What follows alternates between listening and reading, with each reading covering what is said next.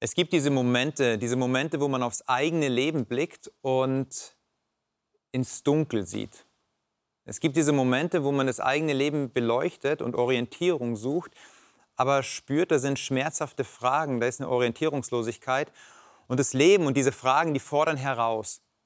Die Psalmen, die beschreiben diese Zustände. Die, die Psalmisten kennen, kennen dieses Empfinden Asaf als bestes Beispiel eines Psalmisten, der sehr in diese Fragen des Schweigens Gottes hineingeht, der sehr in diese Fragen nach, dem, nach der Perspektive auf dem Weg ist, auf der Suche ist. Ja, das sind Fragen, die unser menschliches Leben ausmachen. Und über diese Fragen denken wir heute nach.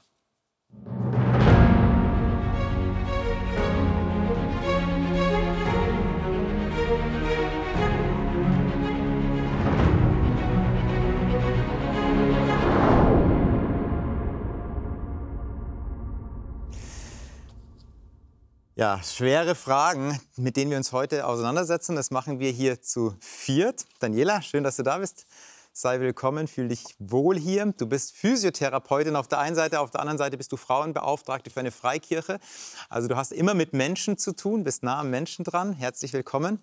Simon, auch dir ein herzliches Willkommen. Ich habe mir auf die Moderationskarten aufgeschrieben, was du machst, weil du hast keinen Beruf, den man mit einem Wort einfach sagen kann, sondern du bist Social Media oder kümmerst dich um den Social Media Auftritt für Unternehmen und machst Filmproduktionen, genau. was auch immer das heißen mag. Ist auf jeden Fall spannend. In meiner Zeit hieß es einfach, man macht, äh, man ist Fotograf oder man ist das, aber vielleicht. Er macht was mit Medien. Er macht was mit Medien, genau. Und herzlich willkommen auch dir, Eliana. Du bist Pastorin, du bist Theologin, du hast letztes Jahr abgeschlossen in Theologie, mhm. vorletztes Jahr dein Theologiestudium abgeschlossen. Genau. 2022 abgeschlossen, Auslandsjahr gemacht und jetzt dann schon einige Monate im Beruf. Ja, okay. Also du bist so die theologische Stimme heute in, in, diesen, in diesen Texten, den wir lesen. Ähm, das ist schon heute sehr herausfordernd, über was wir sprechen werden. Das ist gar nicht so einfach, diese Texte auch einzuordnen und sowohl in dem Kontext, in dem sie geschrieben wurden, als auch im eigenen Leben. Und deswegen lesen wir am besten jetzt erstmal, um ein Gespür zu bekommen für den Text Psalm 73. Das ist ein sehr bekannter Psalm, von Asaf geschrieben. Wir sind hier in diesen Psalmen ähm, ab dem Buch 73 in dem dritten Buch der Psalmen, so, so heißt es. Das ist diese Struktur der Psalmen.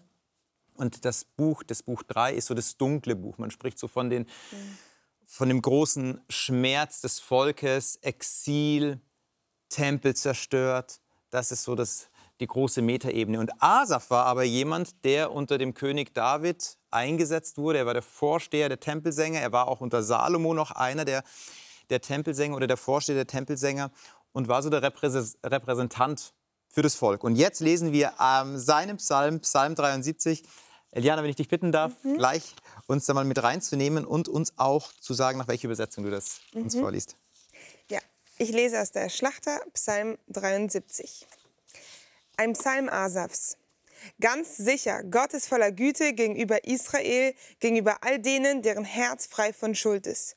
Ich aber wäre fest, fast gestrauchelt, nur wenig fehlte noch und meine Füße wären ausgeglitten.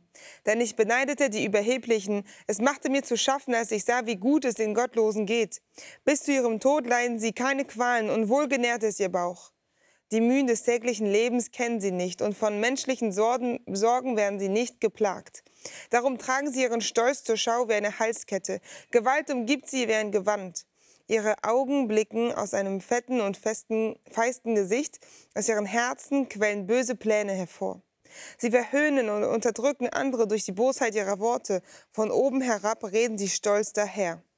Ihr Maul reißen sie weit auf. Weder Himmel noch Erde bleiben von ihren Lästereien verschont. Darum laufen ihnen noch so viele Leute nach und nehmen ihre Worte gierig auf wie Wasser. Und dabei sagen sie auch noch, wie sollte Gott von unserem Tun etwas wissen? Er, der Höchste, bekommt doch gar nichts mit. Ja, sie verachten Gott, haben aber keine Sorgen und häufen auch noch Reichtum an. Ach, so habe ich wohl ganz umsonst mein Herz und meine Hände frei von Schuld gehalten. Ich werde ja doch den ganzen Tag vom Unglück geplagt. Jeder Morgen ist bereits eine Strafe für mich. Hätte ich jemals gesagt, ich will genauso daherreden wie jene Gottlosen, dann hätte ich treulos gehandelt gegenüber denen, die zu deinen Kindern gehören. So dachte ich nach, um all dies zu begreifen, doch es war zu schwer für mich. So lange, bis ich endlich in Gottes Heiligtum ging. Dort begriff ich, welches Ende auf jene Menschen wartet. Ganz sicher, du stellst sie auf rutschigen Boden, du lässt die stürzen und in Trümmern liegen bleiben. Im Nu werden sie vernichtet, ein schreckliches Ende finden sie. Wie man einen Traum gleich nach dem Erwachen vergisst, so lässt du, Herr, ihren Anblick verschwinden, sobald du dich zum Gericht erhebst. Als mein Herz verbittert war und ich mich tief verletzt fühlte, da war ich töricht und ohne Einsicht, verständnislos wie ein Tier stand ich vor dir. Aber nun bleibe ich für immer bei dir und du hast mich mit und du hast mich bei meiner rechten Hand gefasst. Du leitest mich nach deinem weisen Plan und nimmst mich am Ende in Ehren auf. Wen habe ich im Himmel außer dir? Und auch auf der Erde habe ich nach nichts verlangen, wenn ich nur dich bei mir weiß. Wenn auch meine Kräfte schwinden und mein Körper mehr und mehr verfällt, so gibt doch Gott meiner Seele Halt. Er ist alles, was ich brauche, und das für immer. Ganz sicher, wer sich von dir lossagt, der wird umkommen. Du vernichtest alle, die dir treulos den Rücken kehren. Für mich aber ist Gottes Nähe beglückend. Mein Vertrauen setze ich auf den Herrn. Ja, auf den Herrn. Alle deine Taten will ich weitererzählen. Das sind starke Bilder, die Asaf hier aufmacht. Ich möchte gleich mal so in euer persönliches Empfinden nehmen und mir eine These in den Raum stellen. Und diese These könnt ihr jetzt hoffentlich auseinandernehmen. Die These lautet, ein Leben ohne Gott lässt die 80 Jahre, die wir hier ungefähr auf der Erde haben, glücklicher und erfüllter empfinden und leben, als wenn ich sie mit Gott lebe. Können Sie dem zustimmen? Also das ist, was ich hier so rauslese, zumindest in den ersten mhm. Versen, ähm, was Asaf hier sagt. Äh,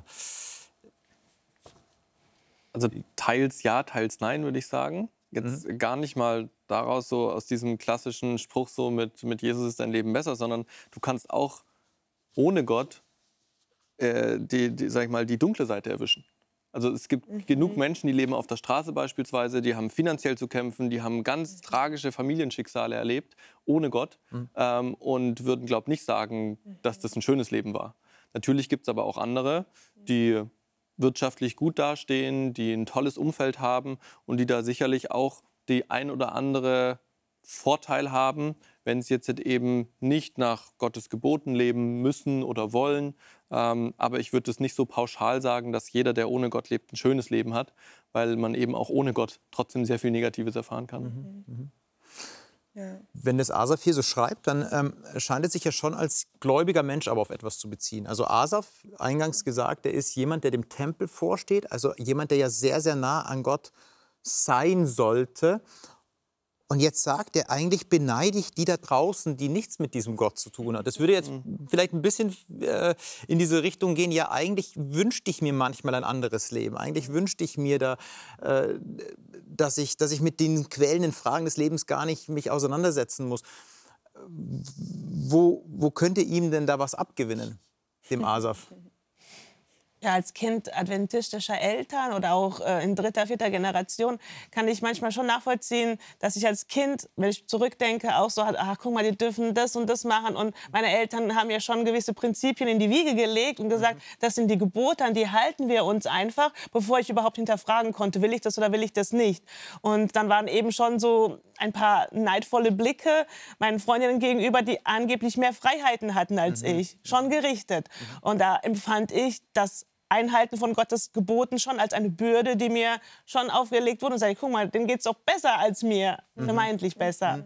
Also du hast so ja. deinen dein Glaubenskontext, genau. deine Freikirche eher so als, als etwas wahrgenommen, was dich einengt mhm. und was dir nicht die mhm. Freiheit zum Leben gibt. Genau. Ähm, also äh, tatsächlich so vielleicht ein bisschen wie Asaf. Vielleicht im Teenie-Alter eher mhm. so, so, bis ich selber Entscheidungen treffen konnte, solange ich im Haus meiner Eltern wohnte und nach den, sage ich mal, Regeln meiner Eltern leben sollte und mhm. müß, musste, dann ja, musste ich diese Regeln Regeln ja auch einhalten. Ändert sich sowas im Erwachsenenalter dann?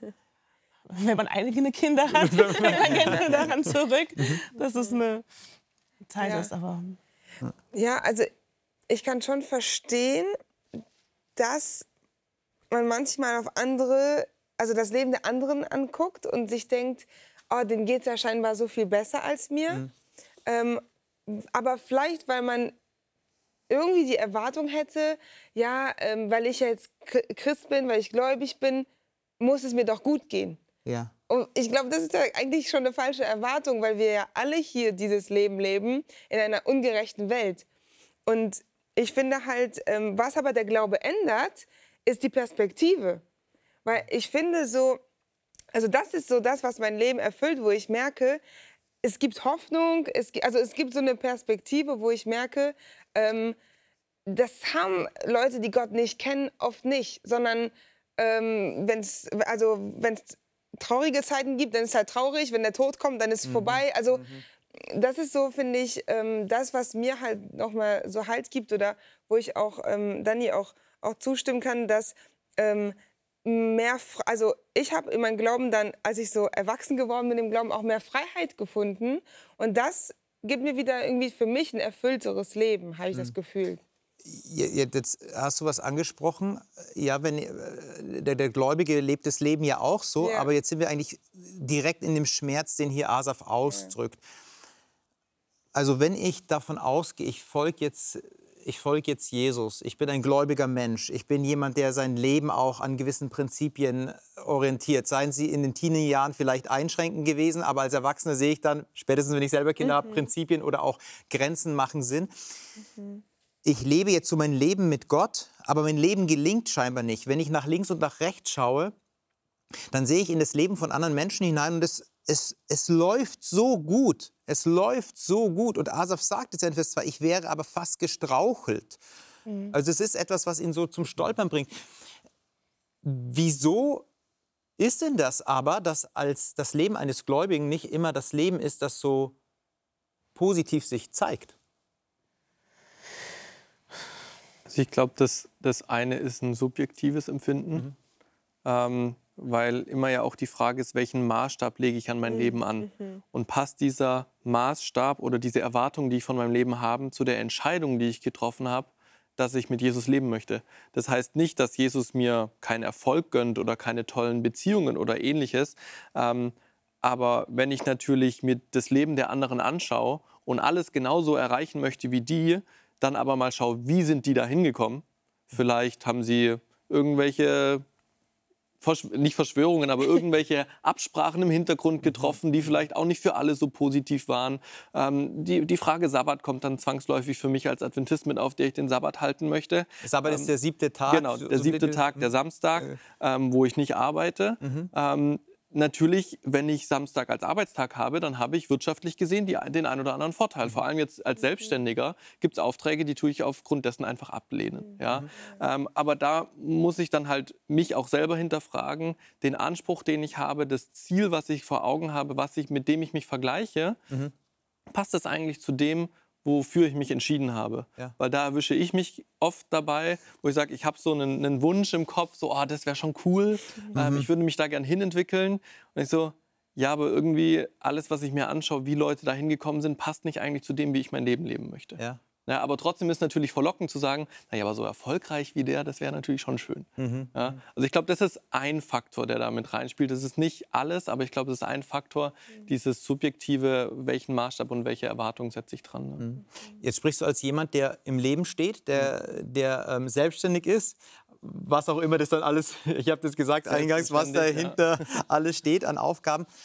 Aber ich habe dir gut zugehört und du hast jetzt beschrieben, du bist trotzdem noch in der, in der, ähm, in der Selbstverantwortung, dein Leben gestalten zu können. Also du bist, hast Natürlich. das Leben trotzdem so unter Kontrolle. Du entscheidest dich, ob du an einem gewissen Tag arbeiten möchtest oder nicht arbeiten könntest oder möchtest.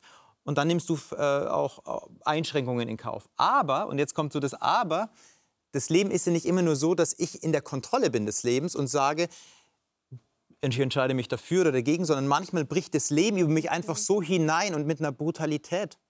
Also ich ähm, kann es jetzt äh, kurz hier mal äh, benennen. In den letzten Wochen sind ähm, drei Menschen ähm, aus meinem näheren Kontext verstorben, ganz plötzlich. Mhm. Und das das Leid bricht auf einmal irgendwie über dich hinein und du kannst dich nicht vorbereiten. Du kannst nicht sagen, ja, jetzt kontrolliere ich das. Jetzt äh, entscheide ich mich ganz bewusst für etwas. Wie, wie ist es dann als Gläubiger? Warum hält denn, und jetzt sind wir da so äh, bei einer ganz existenziellen Frage, warum hält denn der Gott nicht ein bisschen mehr seine Hand so drüber, dass er sagt, ja, ich, ich bin ja bei euch und ich helfe euch und du musst dich mit diesen Dingen, wo du eben nicht mehr unter Kontrolle bist, du musst dich damit nicht gar nicht so auseinandersetzen, denn ich bewahre dich davor. Ich möchte ja nicht, dass du strauchelst. Wie geht ihr damit um, wenn dann sowas passiert oder wenn ihr merkt, das sind Menschen, die uns vielleicht auch gerade zuschauen, die unter solchen Situationen leiden? Habt ihr, da, habt ihr da einen Punkt, den ihr so für euch rauszieht, zu sagen, das ist dann Gott trotzdem Glaube und Gott für mich? Ich musste so ein bisschen lachen, weil ich finde, ähm, das ist so eine große Frage, Hm. die ja wirklich oft so daher so gesagt wird, ja, warum lässt Gott das zu? Und Ja. wie kannst du an einen guten Gott glauben, ja, wenn das sowas passiert und so. Und ich merke aber, wir leben ja in, wir leben ja nicht in der Zuckerwelt. Also Gott hat uns ja jetzt nicht so in Watte eingepackt, wenn du an mich glaubst, dann wirst du, wird dir nichts passieren. Und also, wenn ich mir die Bibel angucke, die ja schon über so viele Jahrtausende hinweg die Geschichte der Menschen erzählt, dann ist es ja nicht das, was Gott ja eigentlich für uns geplant hat. Also ich sage jetzt mal die ersten paar Kapitel und die letzten paar Kapitel, ja, das ist das, was Gott, wo Gott gesagt hat, hey, ich will, dass es perfekt ist, weil einfach die Gemeinschaft mit Gott perfekt ist. In dem Sinne, ähm, ja, so wie er uns geschaffen hat und so wie er die neue Erde wieder gut machen will. Aber alles dazwischen, was da passiert, das ist so viel Ungerechtigkeit, weil eben auch das Böse existiert, weil eben auch wir Menschen frei sind zu entscheiden, böse Entscheidungen zu treffen. Ähm, wir alle verschiedene Werte haben dürfen auch. Und was du auch gesagt hast, ja, dass Menschen auch entscheiden, etwas zu tun, was aber dem anderen schadet.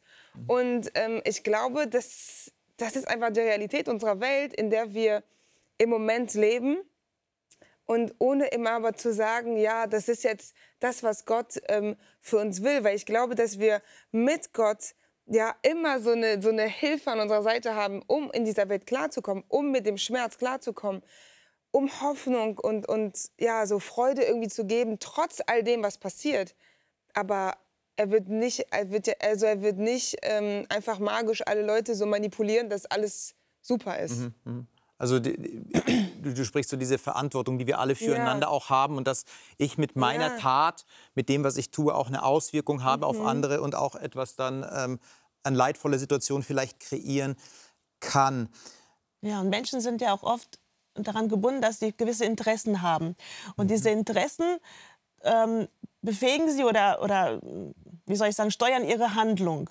Wenn ich jetzt sage, ich habe ein Interesse, dass es mir super gut geht im Leben und ich weiß, aha, da ist eine Kirche, wenn ich da regelmäßig hingehe, habe ich einen gewissen Segen, eine Versicherung und da wird es mir im Leben immer gut gehen. Ja, da würde ich doch gerne einmal in der Woche für ein paar Stunden mich da hinsetzen und sagen, perfekt, die anderen ähm, sechseinhalb Tage kriege ich auch ohne Gott hin. Ja? Das heißt, ich habe aus dem Background, weil wir sind eine Familie aus dem ehemaligen Jugoslawien, da war ein fürchterer Bürgerkrieg in Sarajevo, wo, wo wirklich ein Hexenkessel an, an vielen verschiedenen ähm, Kulturen zusammenkam, war auf einmal die Kirche voll, weil die Menschen gehört haben, ah, da ist Adra, da kriege ich Lebensmittel, da kriege ich Kleidung, da gehe ich hin. Die Gottesdienste waren voll zu der Zeit des Bürgerkrieges, weil die Menschen dort Hilfe bekamen. Ja? Zuflucht, auch Trost, natürlich alles andere auch, aber ihre Grundbedürfnisse wurden gestillt. War der Krieg vorbei, war die Kirche leer. Ja, da war das Interesse weg, da war der Nutzen weg. Und jetzt haben wir da auch eine kleine Gruppe an Menschen, die sich noch regelmäßig zum Gottesdienst trifft, aber bei weitem nicht mehr diese Menschenmasse wie zum Krieg. Ja? Das heißt, ja. spielen wir da mit, mit Gott und sagen, okay, wenn ich dich brauche, komm mal schnell her, hilf mir mal mit deinem magischen Zauberstab und führe mein Leben so, wie ich es mir vorstelle. Hier ist meine Wunschliste. Aber wenn es mir schlecht geht, dann schiebe ich dich weg und sage, nee, mit so einem Gott kann ich aber nicht zusammenarbeiten. Es scheint so, als würde der Mensch die richtigen Fragen stellen, wenn das Leben über ihn gerade hereinbricht. Und Absolut, ähm, auch so die, richtige, die richtigen Ja. Perspektiven zu suchen. Ich, als ich das so gelesen habe, dachte ich mir so, es gibt ja dieses im, im, im Hinduismus dieses Prinzip von Karma. Ja? Und manchmal sind wir wahrscheinlich als Christen ähnlich unterwegs, dass wir so sagen, ja, das Gute, das ich tue oder das Gute, das ich das ich für mein Leben gewählt habe oder in meinem Leben etabliert habe, das muss auch irgendwie zu mir zurückkommen. Mhm. Und das ist ja eigentlich ein Karma-Verständnis. Ich schmeiße etwas hinein und ich bekomme das gute Ergebnis heraus oder ich bekomme das schlechte Ergebnis, wenn ich eben was Schlechtes äh, getan habe. Und die Bibel ist da, also die kennt das Konzept scheinbar gar nicht, sondern die sagt so, nee, nee, das Leben ist, eine, ist nicht einfach so überprüfbar, sondern das Leben ist was, über, äh, was Dynamisches. Und hier passieren Dinge, die du dir erstmal auch nicht erklären kannst, mhm. Asaf, die dich auch, ähm, die dich auch fast stolpern lassen oder fast fallen lassen. Ich wäre fast gestrauchelt, heißt es in Vers 2. Ich möchte noch einen Punkt, bevor wir weitergehen, fragen. Ähm, Asaf schaut ja ganz bewusst weg von sich zu anderen hin und er vergleicht so sein Leben mit dem Leben von anderen, wie es aussieht. Worin liegt denn da, also ist ein menschliches, ist ein menschliches, äh, eine menschliche Herangehensweise, das Leben so zu vergleichen. Wir leben ganz oft aus dem Vergleich. Erstens, warum machen wir das als Menschen? Und zweitens, worin liegt die Gefahr? Ich glaube, das ist ein Phänomen, das ist heute aktueller denn je, vor allem bei den jungen Generationen, die mhm. viel online unterwegs sind, mhm. weil dieses ganze Online-Konstrukt, vor allem in den sozialen Medien, ja im Prinzip auf das Darstellen eines Lebens, was oftmals gar nicht der Realität mhm. äh, entspricht, besteht. Und dann kommt man sehr schnell in dieses Vergleichen rein, ähm, weil es natürlich auf der einen Seite mich mein Leben erstmal vergessen lässt, indem ich mir das tolle Leben der anderen ähm, mhm. äh, anschaue und dann natürlich auch ja, gewisse Träume und Wünsche dadurch entstehen, so, oh, wenn es doch nur so wäre wie bei denen, mhm. dann hätte ich meine Probleme nicht mehr. Mhm. Ja, ähm, trotz allem natürlich dieses Bewusstsein, das, was da dargestellt wird, ist halt auch nicht immer die Realität. Also wie viele ähm, Influencer oder Persönlichkeiten, die dort sich präsentieren, machen immer wieder so Real Talk-Geschichten, mhm. wo sie dann sagen, so Leute, natürlich sind die Bilder schön, aber schaut mal, was sonst noch so passiert in meinem Leben. Mhm. Ja, und es wird auch tatsächlich immer mehr, weil auch viele Leute, die dann eben sich solche Fragen stellen, was mache ich da eigentlich, ähm, darauf kommen, so vergleichen ist gar nicht so gut. Ähm, aber ich glaube, das ist tatsächlich so ein Mechanismus von uns Menschen. Wir vergleichen uns mit jemand anderem, sehen, das ist super und wenn es bei dem super ist, dann will ich das auch. Mhm. Ja, und deswegen kann mein Leben gerade noch nicht so gut sein, weil ich bin ja noch nicht so, so wie der. Aber wenn ich das erreicht habe, mhm. ähm, dann, dann werde ich das schaffen. Ich glaube, das ist so ein mhm. Mechanismus, um so ja, seiner eigenen Wirklichkeit so ein bisschen auch zu entfliehen. Mhm, mh, mh. Ja. Wo seht ihr da Gefahren in dem Vergleich? Gibt's, oder ist es einfach so, was man sich abtrainieren sollte, weil es einfach nicht schön ist? Es ist super anstrengend, ständig etwas erreichen zu wollen, was vielleicht auch gar nicht existiert, aber du denkst, das ist das Nonplusultra, was du erreichen möchtest. Und mhm. ja, es kann dich wirklich in schwere Depressionen werfen, dann letztendlich gesundheitsschädlich sein. Mhm. Mhm. Also man, man, sieht ja immer nur auch einen gewissen Ausschnitt von dem Leben einer anderen Person, hast du ja auch gerade gesagt. Und was mich gerade was mich gerade äh, bewegt hat, man schaut ja, äh, man schaut ja meistens dann so auf die Seite nach oben oder mhm. in die, in die ähm, ja. Vertikale nach oben man schaut wenig in die Vertikale nach unten. Ja, ja. Aber manchmal machen wir das auch. Also wir erziehen ja häufig unsere Kinder auch in dem Kontext, dass wir sagen, ja, schau mal, anderen geht es noch schlechter, isst den Teller auf. und nicht, nicht isst den Teller auf, sondern isst das Essen auf. ähm, und, und dann schaut man so nach unten. Und wir leben so in diesen beiden Extremen zwischen dem, wir schauen nach oben und damit meine ich andere Menschen. Ich meine jetzt nicht Gott damit, sondern wir, wir, wir vergleichen uns mit anderen Menschen. Und wir schauen nach unten. Und dann hat mich jetzt gerade bewegt, was du gesagt hast, die Frage, wo bin ich denn bitte? Mhm. Also ich verlerne doch tatsächlich in meinem Kontext zu sein. Mhm. Und ich frage mich dann häufig, ja, warum begegne ich Gott in meinem Kontext so selten?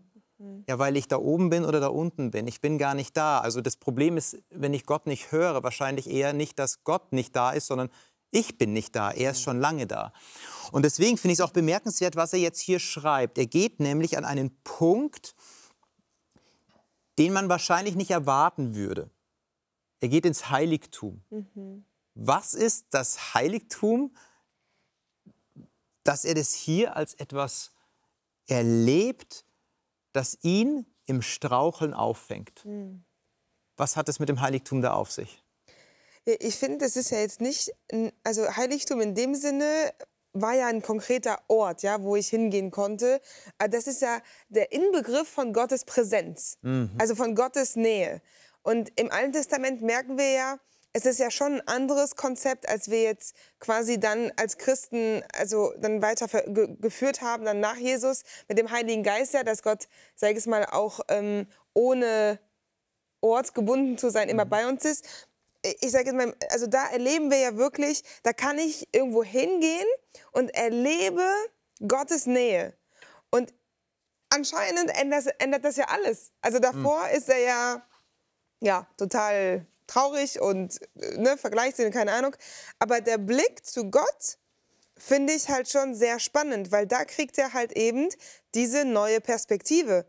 Ah, okay, also den Menschen, denen es jetzt so gut geht, am Ende wird es denen vielleicht nicht so gut gehen. Mhm. Also wenn sie halt, mhm. weil sie Gott nicht, nicht erlebt haben, weil Gott Gerechtigkeit schaffen wird, weil Gericht passieren wird. Ähm, und er sagt ja dann, also, oder er merkt ja dann, die Nähe Gottes ist das, was ihn, ja, was ihm gut tut, was ihn eigentlich dann wieder froh werden lässt, so, weil er ja dann am, im letzten Vers sagt, für mich aber ist Gottes Nähe beglückend. Mhm. Das finde ich ja so krass, wenn man sich die ersten Verse anguckt, so, hm. Ist das jetzt die gleiche Person? Mhm. so, mhm. Mhm. und also das ist, glaube ich, schon was Faszinierendes, dass hier das Heiligtum als, als Ort, ja, und es ist auch ein Ort voller Rituale, ein Ort, ähm, wo man ja wirklich so ja, Gott irgendwie fast mit den Sinnen irgendwie so erleben kann. Du redest wahrscheinlich auf das Opfer. Ja, genau, also ja mit dem Opfer, genau. Ja, ja. ja. Mhm. Ja, ähm, ja, das finde ich schon sehr faszinierend, wie das so seinen Blick ändert. Mhm. Äh, funktioniert dann tatsächlich das nur so das, das, das Leben als Gläubigen, wenn ich einfach nur lang genug nach, äh, nach hinten schaue, dass ich das Leid, was ich jetzt hier erlebe oder auch dieses, dieses Spüren von Fallen, also ich liebe es so aus der Ruhe mal, diese Texte auch auf mich wirken zu lassen. Es ist auch immer vor, vor Kameras oder in so, einer, in so einer begrenzten Zeit auch ein Stück weit eine Herausforderung. Ähm, aber wenn man mal diesen Text so nachspürt, dieses Straucheln, dieses Fallen, dieses Schauen zu dem anderen hin, oh, und mein Leben dagegen ist so zerbrechlich irgendetwas, muss ich einfach nur weit genug irgendwo in die Zukunft schauen und sagen, ja, irgendwann wird das Leben ja eh anders werden. Also jetzt stell dich bitte nicht so an. Ist es die Lösung? Oder, oder welche, welche, wie, wie ist so das Verhältnis zwischen dem, was mich hier so herausfordert und dem nach irgendwann schauen? Es kann auch so ein Wegdrücken fast werden. Ich sage mir in solchen Momenten oft, ähm, schau auf dieses kleine Teilchen wie auf ein Mosaikbild, was später Sinn ergibt. Diese Scherben, die ich jetzt in meinem Leben sehe, die auch bunt sind, die ich nicht zuordnen kann. Es gibt einen Meister, der aus diesen Scherben ein Mosaikbild ersteht. Da bist du ein Teil davon mhm. und du und du. Und jeder ist ein Teil davon. Jeder hat seinen Platz. Und wir erkennen das Gesamtbild noch nicht. Das Gesamtwerk ist uns noch verborgen. Mhm. Also wir können nur aus der Situation heraus versuchen einzuordnen, das Absolut. Leben. Absolut und gar nicht mal so gut, mhm. weil wir eben nur eine begrenzte Weisheit darüber haben, was mein kleiner Mosaikstein im Moment be zu bedeuten hat. Mhm. Wir erkennen keinen Sinn im Leid. Ich mhm. erkenne keinen Sinn darin, dass jemand sein Kind zu Grabe trägt. Mhm. Ich kann daneben stehen, ich kann mitweinen, aber ich weiß nicht, wozu das gut sein soll. Mhm. Und das kann ich auch einem Elternteil nicht erklären, weil mir da die Worte fehlen. Mhm. Ja, ich, ich glaube, es ist ein, ein Vorrecht als Christ, hinter, ein bisschen hinter die Kulissen schauen zu dürfen. Hiob ist so ein großartiges Beispiel, ja. wo man dieses Leid und dann aber, was eigentlich im Himmel passiert, so ganz klar gegenübergestellt bekommt. Ich glaube, das ist ein großes Vorrecht, aber wir müssen äh, wir dürfen uns nicht der Illusion hingeben, wie du es auch gesagt hast, dass, dass deswegen der Tod plötzlich nicht mehr Schmerzen verursacht, mhm. dass es kein mhm. Leid gibt. Also das ist eine Illusion, der, der dürfen wir uns nicht hingeben, auch wenn wir diese Aussicht haben. Ja? Ähm, und es wird immer Dinge, die, die können wir in der Situation einfach nicht erklären. Da mhm. können wir noch so viel von einer Wiederkunft sprechen und vom ewigen Leben und dass Gott uns tröstet. Aber dieser menschliche Schmerz, der ist einfach mit auch ein Stück weit in dieser Welt verankert mhm. durch die mhm. Sünde, die, die gekommen ist. Ähm, und trotzdem äh, glaube ich, wenn man, wenn man es schafft, wie es hier der, der Asaf geschafft hat, aus dieser Negativspirale rauszukommen mhm. Mhm. und diesen Schritt hingeht zu Jesus, heißt es nicht, dass man sofort Friede, Freude, Eierkuchen ja. den nächsten Schritt gehen kann, aber man fängt an, seine Perspektive ein bisschen zu ändern. Mhm. Und das ist ein Schritt, der ist, glaube ich, sehr wertvoll, ähm, was auch tatsächlich in der heutigen Psychologie äh, immer wieder so, so das, das, Thema ist. So, ja, mhm. du musst es mhm. schaffen, die Perspektive zu ändern, du musst aus deiner Negativspirale rauskommen. Mhm. Ähm, wenn man diesen Schritt geschafft hat, dann ist schon mal, ist schon mal viel geschafft. Mhm. Und das jetzt eben auf die geistliche Ebene tatsächlich dann mit dem großen Bild, was wir haben in der Entfernung, kann es natürlich noch umso mehr Wirkung in meinem Leben erzielen. Mhm. Die, die, Worte oder dieser Psalm wurde ja bewusst aufgeschrieben. Warum? Weil man ihn häufiger gelesen hat. Mhm. Und wir wenn wir den Text lesen, dann sind wir wahrscheinlich schon sehr stark oder sehr schnell gedanklich dann im zweiten Part, geh ins mhm. Heiligtum, da wird alles mhm. gut. Aber wenn ich den Text lese und wenn ich das ganz lese, muss ich auch immer hindurch, durch die Verse, die davor kommen, durch den Schmerz. Und manchmal ist es tatsächlich so verkürzt, auf Beerdigungen oder wenn jemand verstorben ist oder wenn eine ganz schlimme Krankheit, eine Diagnose kam, dann gibt es Tröster, die sagen, ja, aber, aber, ja, aber wir haben ja eine Hoffnung. Mhm. Aber, aber der Herr kommt ja. Und was man eigentlich macht, ist so fast zu schnell in dem Trauerprozess wegzulaufen vor diesen Themen, mhm. die benannt werden wollen, die beweint werden wollen, die beweint werden müssen. Ich glaube, so Trauer, Trauer und auch diesen Schmerz Ausdruck zu verleihen, ist ein ganz, ganz wichtiger Aspekt des Menschseins. Und wenn ich dann zu schnell gehe, ja, aber jetzt komm, raus aus der Trauer, wir haben ja eine Hoffnung.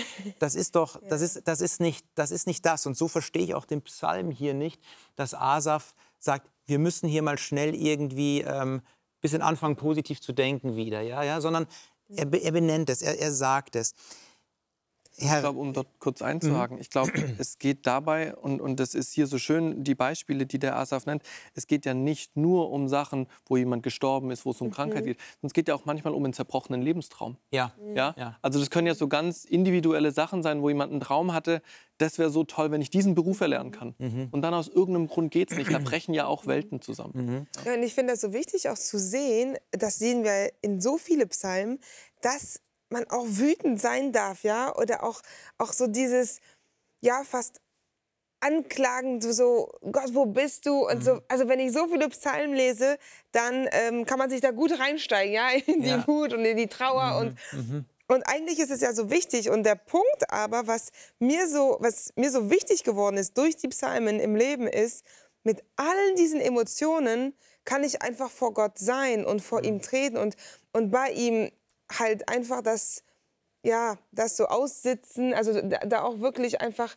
ähm, mit ihm Zeit verbringen, weil ich merke, das ist das, was auch die Psalmisten machen, ja.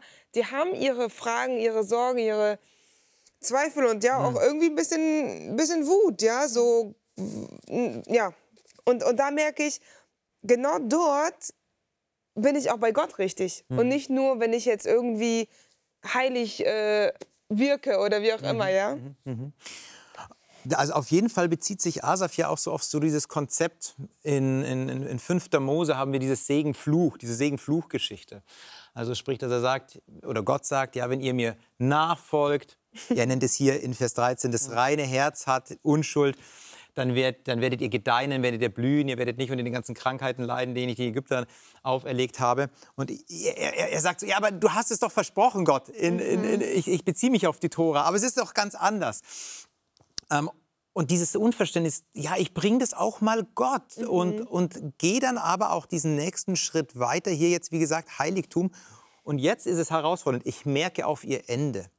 Ich merke auf ihr Ende. Mhm. Das hat ja schon auch einen richterlichen Aspekt. Wir haben das Heiligtum als Element, das, das den Menschen Versöhnung angeboten hat, das den Menschen auch die Begegnung mit Gott, in die Begegnung mit Gott hineingenommen hat. Ich, Gott wohnt dort, so ist das auch, was er in, im zweiten Buch Mose sagt, ein, ein, Heiligtum, das ich unter ihnen wohne, also du begegnest mir. Aber auf der anderen Seite ist das Heiligtum auch immer der Ort des Gerichts Gottes, wo mhm. Gott dann auch aus dem Heiligtum herausspricht. Jetzt spricht Gott hier oder jetzt wird das Ende beschrieben. Ist es herausfordernd, wenn ich jetzt so sage, aha, Gott fängt jetzt an, Gericht zu halten über, die, über diejenigen, denen es vorher so gut ging, über die, die gemacht haben, was sie wollen. Fordert euch das raus oder sagt er dann endlich, na endlich, endlich wird er mal auf den Tisch gehauen, endlich werden mal die, ähm, die Menschen zur Verantwortung gezogen. Wie geht er mit diesem Bild eines richtenden Gottes um? Ist es notwendig oder fordert es eher heraus? Also ich würde sagen, es ist herausfordernd und gleichzeitig frohe Botschaft. Also ich finde, Gericht ist frohe Botschaft, weil ähm, dieser ungerechten Welt ein Ende gesetzt werden muss. Also wenn es kein, wenn keine Gerechtigkeit irgendwie wiederhergestellt wird, mhm. dann ähm, also dann hätte ich wirklich viele Anfragen an, an meinen Glauben, an die Bibel, an so viele, ja, an so, an, an so viel, was hier auf der Welt passiert.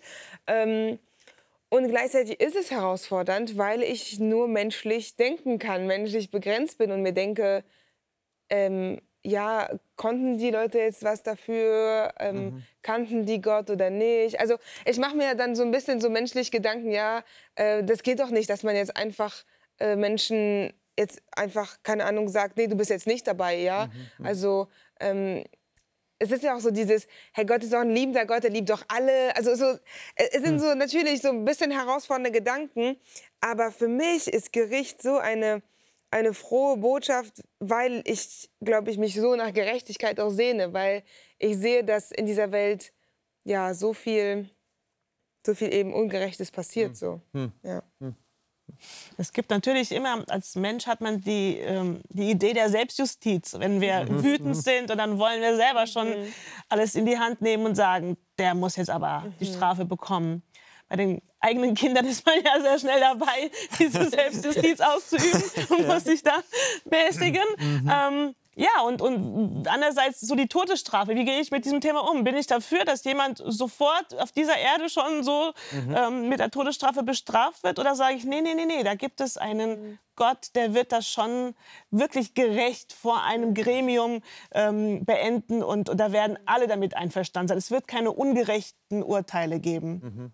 Ich glaube, das ist die Herausforderung, die wir mit dem Gericht haben, weil wir eben von den Gerichten, die wir kennen, die wir aus den Medien erleben, von den Urteilen, von denen werden wir geprägt. Ja. Jeder, der schon mal persönlich mit dem Gericht zu tun hatte, wenn man jetzt nicht gerade unverschuldet in einem Autounfall war und um sein Recht kämpft, haben viele einfach negative Erfahrungen. Und selbst wenn man im Recht mhm. ist, ja. weiß man nie, entscheidet das Gericht auch nachher tatsächlich dafür oder dauert es nachher jahrelang. Also mhm. was ist der Ausgang? Der ist immer so ein bisschen ungewicht, äh, ungewiss, auch wenn man eben nach dem eigenen Ermessen eigentlich ganz schnell zu einer Entscheidung kommt. Ja. Mhm. Und ich mhm. glaube, deswegen ist, ist, ist Gericht in dem Sinne eine Herausforderung, wie du gesagt hast, weil wir diese, diese Dimension ja. des Gerichtes Gottes ähm, oftmals nicht erfassen können.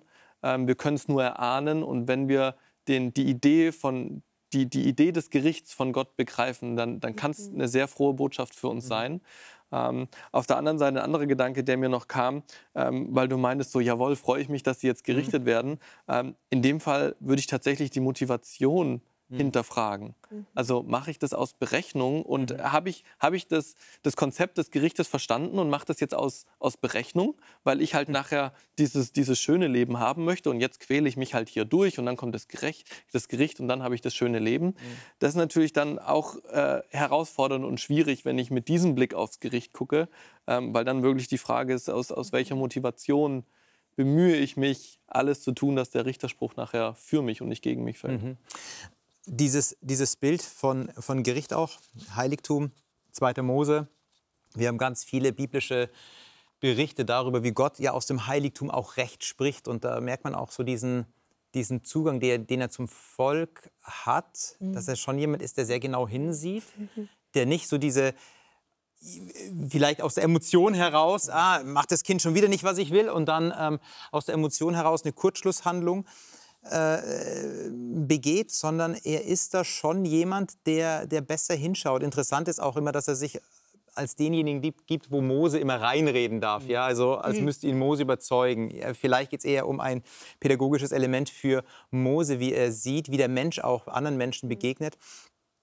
Und dann gibt es auch noch äh, eine interessante Geschichte mit dem Heiligtum und das Ende wo König David gerade am, so am Sterben ist und die letzten Worte spricht, sein Sohn Salomo soll König werden, aber sein älterer Bruder Adonia, der macht einen Putsch.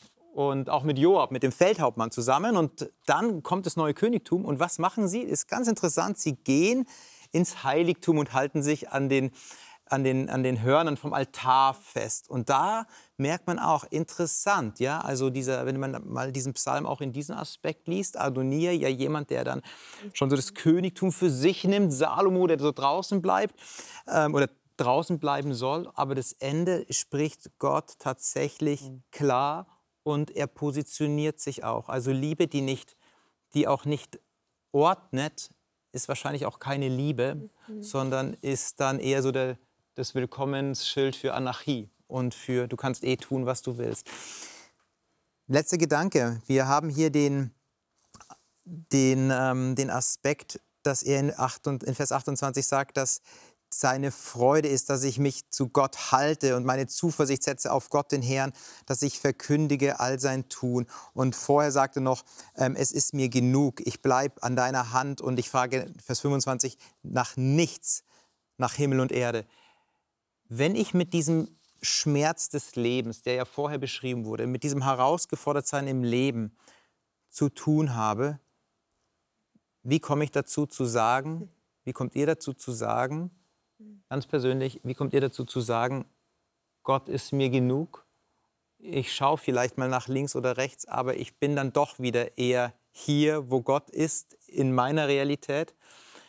Und ich frage nicht nach mehr. Wie kommt ihr zu diesem mhm. Punkt? Wie lasst ihr das zu?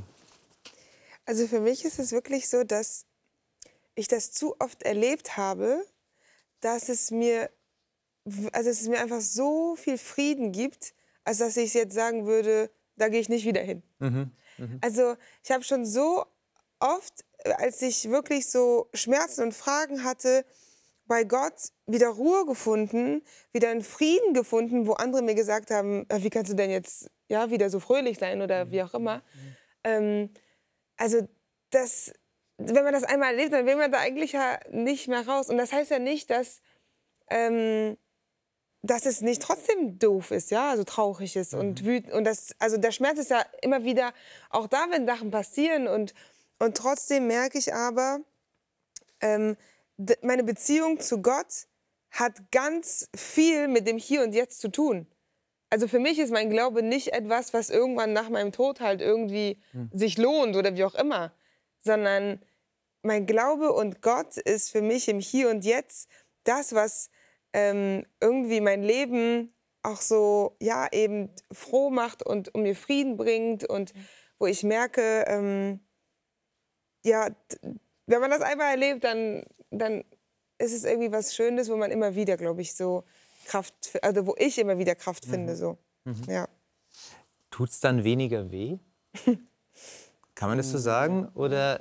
Das, das, das würde ich so nicht sagen. Also ich musste gerade dran denken, es ist, äh, wenn ich Anfragen von Kunden bekomme und denke mir so, oh, das ist ein Traumkunde. Wenn ich den habe, dann bin ich erstmal entspannt für die nächsten Monate. Und dann wünscht man sich natürlich, dass das funktioniert. Und dann klappt es nicht, mhm. weil ein Konkurrent hat ein besseres Angebot, war günstiger, was auch immer. Und das ist jetzt einfach ganz stumpf wirtschaftlich gesehen oder einfach für den beruflichen Werdegang. Das ist schon auch ein kleiner Schmerz, der damit geht. Und, und der ist auch nicht einfach so, so weg. Aber dieser, diese Entscheidung, die ich eben für mich getroffen habe, auch mein Geschäftsleben in dem Sinn Gott vorzulegen und zu sagen, Gott, du weißt, welche Kunden gut für mich sind, du weißt auch, welche nicht gut für mich sind. Ähm, ich überlasse es dir. Das gibt mir in dem Sinne ein bisschen Ruhe, weil ich dieses Vertrauen habe, so mhm. Gott, du wirst wissen, warum. So aus mhm. meiner Perspektive wäre das jetzt der Traum gewesen. Ähm, und ich habe vielleicht auch ein bisschen Neid gegenüber dem, der jetzt diesen Kunden betreuen darf, weil es wirklich toll gewesen wäre, wenn da auch so egoistisch gesehen mein Name mit draufsteht. Ja? Mhm, mhm. ähm, aber oftmals, nicht immer, aber oftmals merke ich, dass in absehbarer Zeit danach eine Situation eintritt, wo ich eben wieder einen totalen Segen äh, empfinden darf mit vielleicht einem ganz kleinen Kunden, mhm. äh, wo ich niemals gedacht hätte, dass das so toll wird, aber trotzdem funktioniert es. Also es ist ähnlich wie bei der Eliana, wenn, wenn man diese Erfahrung macht mhm. ähm, und die auch vielleicht immer wieder macht. Das heißt nicht, dass der Schmerz dadurch weg ist, mhm. aber man wird ruhiger. Mhm. Ja? Und es ist dann letztendlich, Gott ist dann trotzdem noch mehr. Denn wenn ich dann das als Lebensgeschichte sehe, mhm. Im Heiligtum, im Heiligtum ist dann dort der Moment auch des Friedens, wo er, mhm. wo er mit dem Schmerz auch einen Platz findet, wo er andocken kann. Dankeschön für eure Gedanken, für das Gespräch mit euch. Gott ist immer größer als die gegenwärtige Situation. Das mag vielleicht im ersten Moment erstmal auch herausfordernd sein, ist es auch. Weil ich mich natürlich mit meinem Schmerz erstmal wahrnehme oder mit dem Defizit und das scheint alles zu überlagern. Aber Gott ist trotzdem mehr als dieses Defizit. Gott ist trotzdem mehr als das Leid, das Ihnen gerade begegnet oder die Traurigkeit oder der Schmerz. Er ist mehr. Er findet da auch eine Antwort darauf. Er umfängt sie mit all dem, was sie mitbringen und führt es zu einem Ende, das uns Hoffnung gibt. Ich wünsche Ihnen alles Gute. Bleiben Sie behütet.